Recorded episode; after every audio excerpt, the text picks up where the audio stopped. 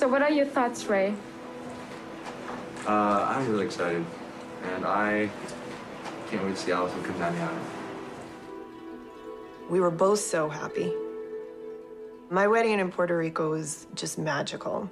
We got married in a town called Isabela and was right on the beach. It's one of the things my brother got from our parents, Puerto Rico and the respect and the love that we have for Puerto Rico.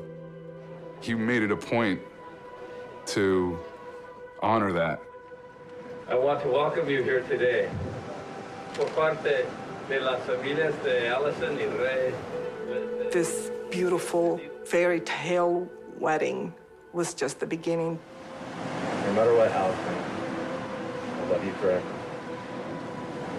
Ray, take this ring as a sign of my love and fidelity.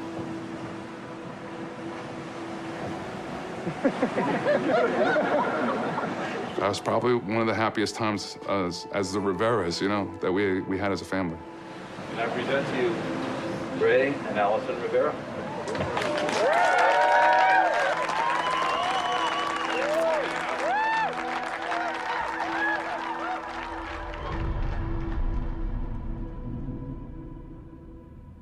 I don't know why he disappeared. When they said it was suicide, it was like he ran out of the house like he was late for something. Who sits there and says, "Oh, you know what? 6:30, time to jump off a big roof." I kept saying there is something bigger. There is something more going on. I think he turned over some rock and he shouldn't have turned it over. But I know that he didn't kill himself. My hope is that there is somebody that's out there that knows the truth.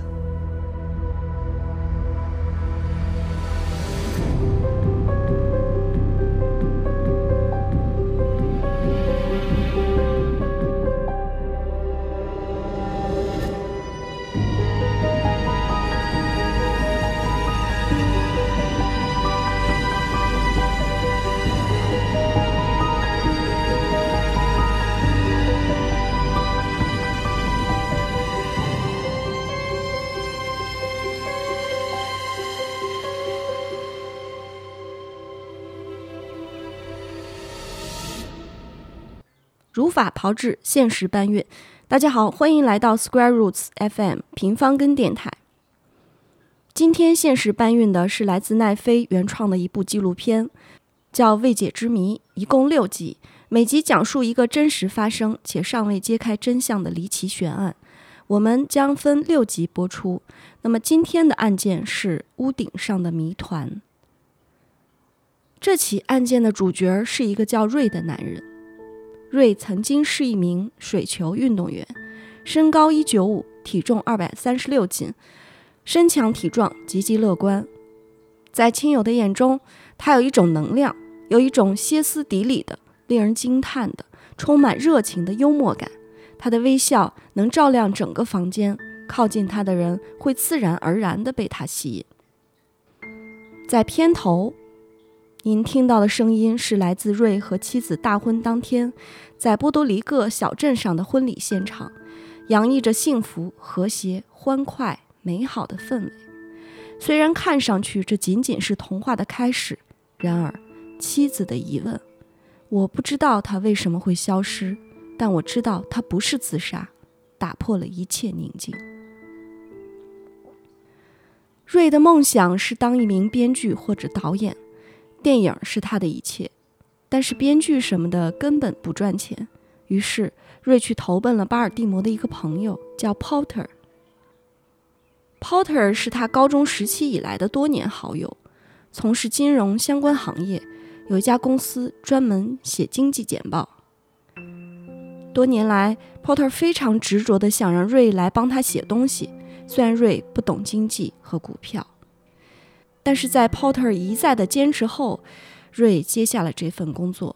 为此，他和妻子一起从加州搬去了巴尔的摩。在这里，他们只认识 Porter 一个人。夫妻俩过着平淡和幸福的生活，直到2006年5月16日，发生了一件怪事儿。当天早上，妻子要去其他城市出差，一大早。瑞就陪着妻子起床，准备好早餐，并送妻子上车，一切如常。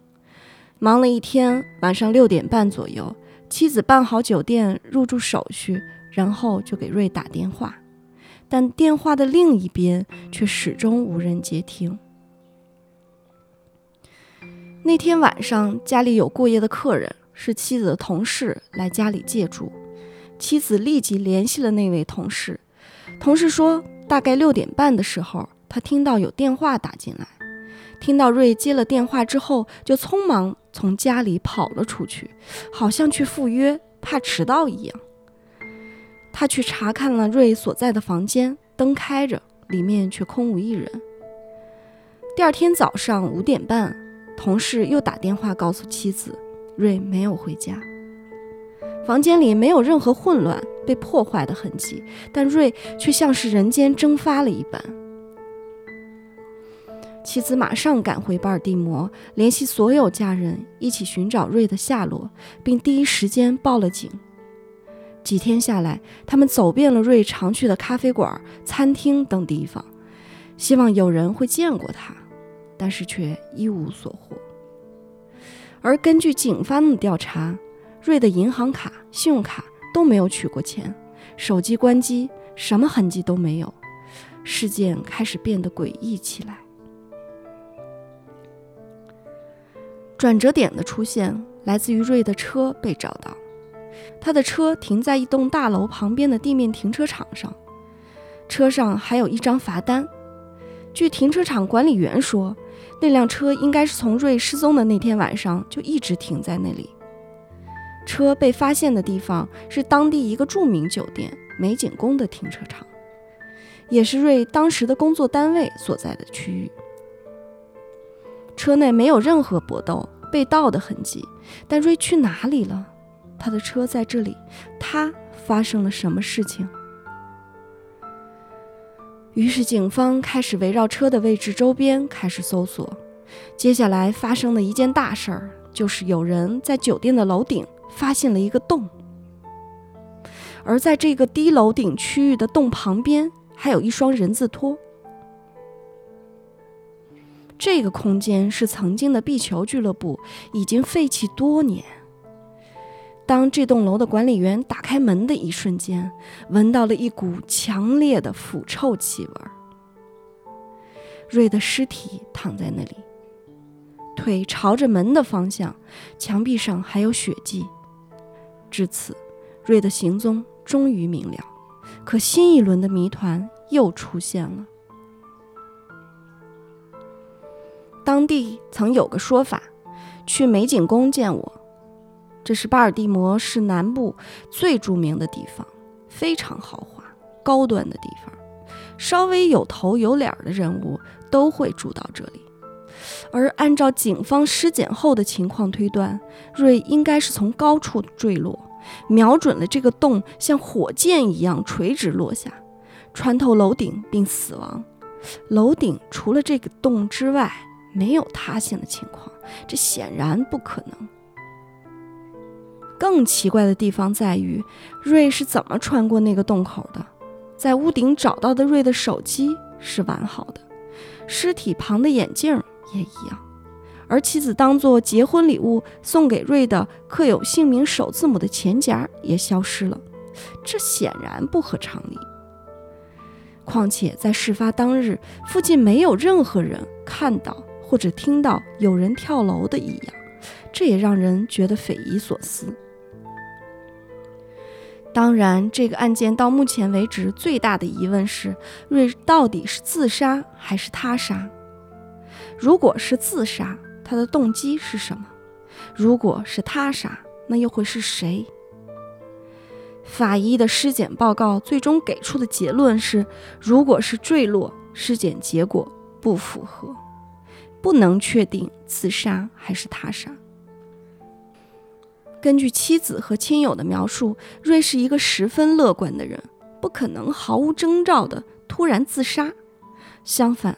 妻子回忆起案发当天的一条重要线索：当他翻遍瑞的办公室后，在电脑后发现了一张被折叠的非常小的纸条。诡异的是，纸条中写了很多瑞生前认识的人的名字，有明星，也有家人，但他漏下了很多重要的人。还有很多电影都是非常能打动他的，没有什么出乎意料的，只是他们为什么会堆叠在一起，以及它堆叠的排列形式。妻子把第一句话输入到谷歌的搜索框里，搜出来的第一条就是共济会。瑞明显对某些秘密社会是有好奇心的，他或许是想写一个剧本儿。他平常也会把各种随意联想的事儿记在便签本上，数字、号码、哲学思想，他会写各种东西，没有押韵，也没有什么原因。另外一个有趣的现象是，瑞失踪的当天，无论什么事情都是匆忙发生的。他匆忙地离开家，停车似乎也很匆忙。身上没带任何东西，不管是什么原因，让他去了酒店那栋楼，一切都显得特别匆忙。警方调查了家里的通话记录，发现瑞消失前曾接到过一个电话。这通让瑞匆忙离开的电话是来自他所工作的公司总机，但具体是谁拨打的却无法查出。可是，在事发之后。瑞的好友兼公司创始人 Porter 却对此事儿不发一言。不仅如此，他还对公司下了禁言令，不许讨论瑞离奇死亡的事件。他甚至还拒绝了这部纪录片对他的采访。由于这起案件充满太多无法解释的疑点，并且找不到合理推断的证据，最终警方断定瑞是自杀。虽然瑞的妻子和家人都无法接受，但是却无力改变这样的事实。至于真相究竟如何，大概只有当天拨打了那个电话的人才知道了。